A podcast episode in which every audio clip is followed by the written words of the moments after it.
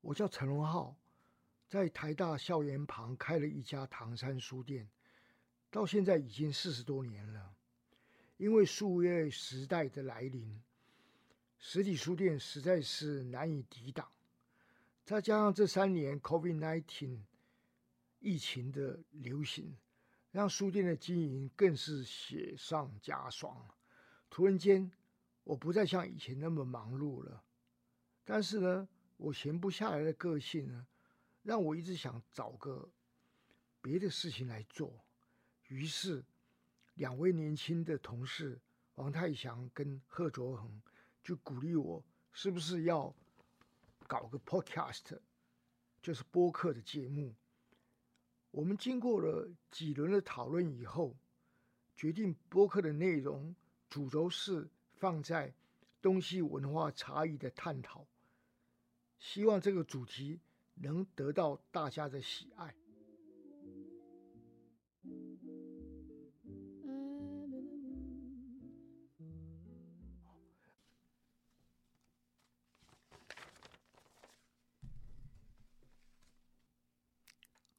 啊，各位博客，大家好！我在讲出正题之前哈，先说一下有一个听友的回馈哈，也也让我非常高兴啊。他说。现在博客呢到处都是啊，可是呢很多都是一些网红呢在那边互相之间的讥笑怒骂的一些事情呢，他都觉得是一个浪费时间的。但他说他听了我们这个咸菜哥这个节目呢，他觉得终究还是有一点收获啊。哦，他就说谢谢啊咸菜哥这个节目啊。哦，那当然了，我也很高兴呢，听到有读者这样子反馈啊。哦，啊跟大家分享。哦，那今天呢，我们要说的题目呢，就是黑水沟啊，就是黑潮的西支啊，西边的那一段。我再说一次这个题目，黑水沟呢，就是黑潮的西支啊。哦，好，小时候呢，我们上地理课啊，老师会讲到来自福建、广东的台湾移民啊，他们冒险渡过黑水沟来到台湾呢，这个新天地。在台湾呢，建立了新的家园的故事啊啊，我们都会听到说，我们跨过黑水沟了啊。那黑水沟呢，到底是什么东西？那我就下面讲两个过去的，一个是诗啊哈。那我先这一段诗啊，这个诗呢，它的前面的四句啊，恰足以说明了哈，先民呢渡台的凶险。那句话是这样说的：我们的先民啊，识去。六死三留一回头啊，也就是说，十个人来台湾，有六个人在中途可能病死了，可能船沉掉了啦，或者说是有什么状况呢？就有六个人会死掉，所以世上只有四个人存活着到台湾来。那这四个里面呢，有三个人会留下来了哦啊，最后一个人呢，不是回去了啦，还是说他又移民到？另外一个地方哦，这就不知道了哈。但是意思就是形容这些人呢来台湾的困难了啊。那还有一个描述渡过台湾海峡困难的一首诗歌啊，我想大家也听过，叫做《渡台悲歌》啊。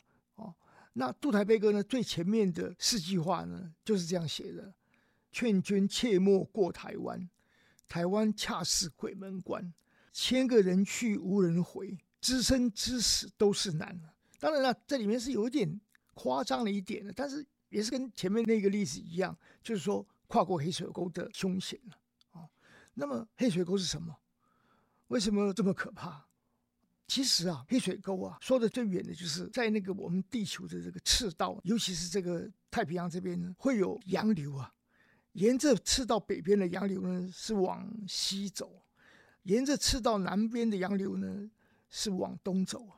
那我们因为在北太平洋嘛，台湾，所以呢，北太平洋走的这个强劲的洋流呢，就顺着赤道呢，一直往西游过去。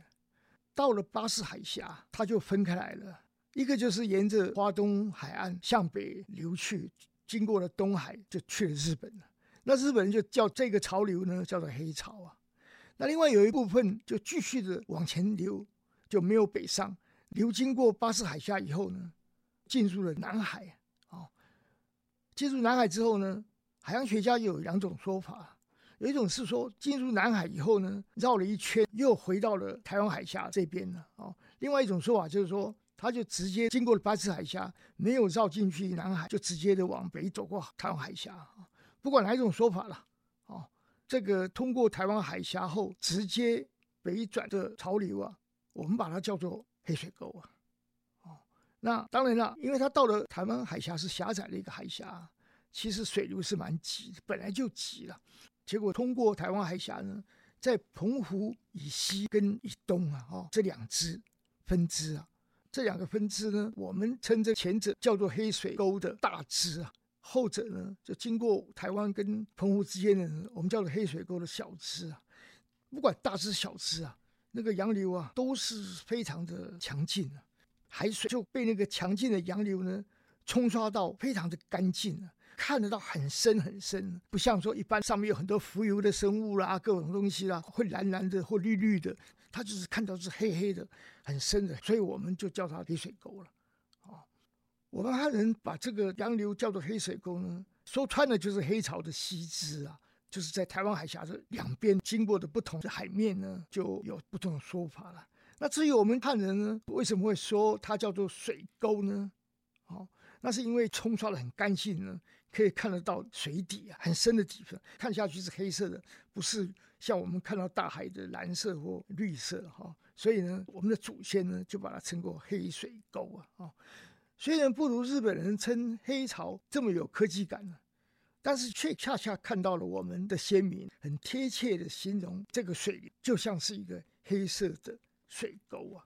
哦，好，那我想我今天说这个东西呢，其实就是说黑水沟跟黑潮呢不是两回事啊！啊，好了，那今天我们的 podcast 呢就说到这边为止，谢谢大家。